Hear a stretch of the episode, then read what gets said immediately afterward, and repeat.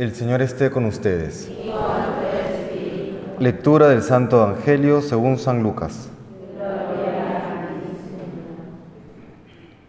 En aquel tiempo la gente se agolpaba alrededor de Jesús para oír las palabras de Dios.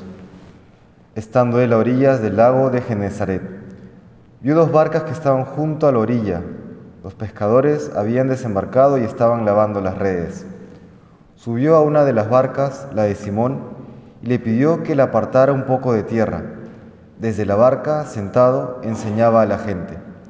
Cuando acabó de hablar, dijo a Simón, Rema mar adentro y echad las redes para pescar. Simón contestó, Maestro, nos hemos pasado la noche bregando y no hemos cogido nada, pero por tu palabra echaré las redes. Y puestos a la obra, hicieron una redada de peces tan grande que reventaba la red.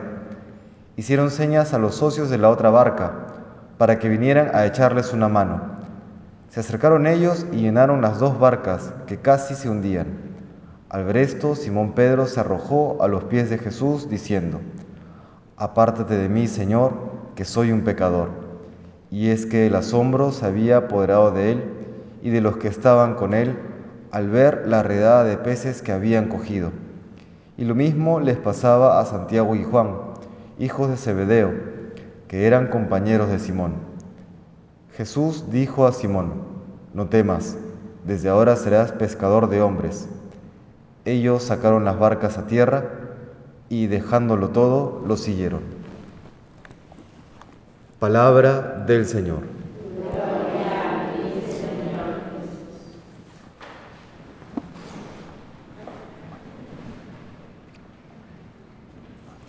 Siempre genera, por lo menos en mi caso, una reacción eh, emocional, sentimental, el ver los inicios, ¿no? el recordar los inicios.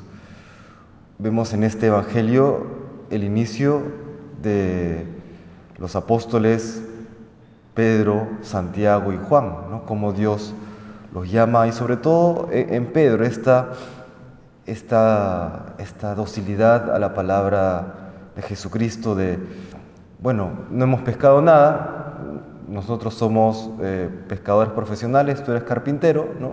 pero por tu palabra eh, vamos a ir más adentro, vamos, vamos remar, a remar más adentro y, y, vamos a echar las redes. ¿no? Y tras este milagro de la pesca, eh, Simón Pedro cae de rodillas y le dice a Jesús, aparte de mí, apártate que soy un pecador, ¿no? Y luego pues ya conocemos toda aquella historia por la que pasa San Pedro, los atinos y desatinos, las alegrías, las amarguras, la traición, la reconciliación, al punto que llega a través del martirio al cielo. Toda la aventura que va a vivir inicia en este punto.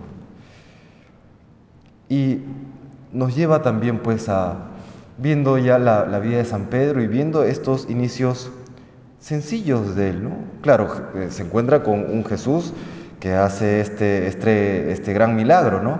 Pero al mismo tiempo vemos la sencillez de Pedro, un simple pescador, un simple pescador que luego termina como vicario de Cristo en la tierra. Conocemos su historia y nos lleva a ver o nos lleva a, poner nuestra confianza en la gracia. Cada uno tiene su propio inicio. Y uno podría decir, ¿y ese inicio o, ese quien soy será suficiente para la misión que, que Dios me encomienda? ¿Será suficiente para transformar el mundo en el que vivimos? ¿Será eh, dará la altura para llevar el Evangelio a donde Dios quiere. Y vemos a Simón, y vemos su vida, y vemos este inicio, y debemos decir sí.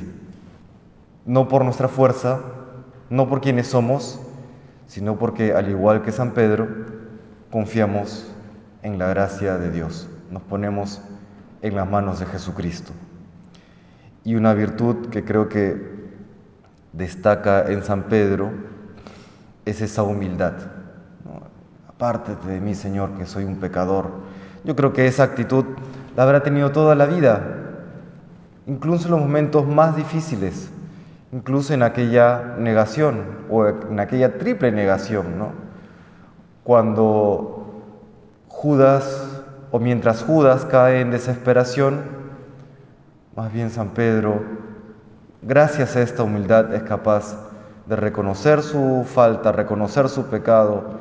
Dice la tradición que acude a María, pide perdón, suplica su intercesión y luego por supuesto que obtiene el perdón del Señor, restableciendo luego su misión, confirmándolo en la fe y dándole todo aquello que necesita para aquello que eh, Dios quería.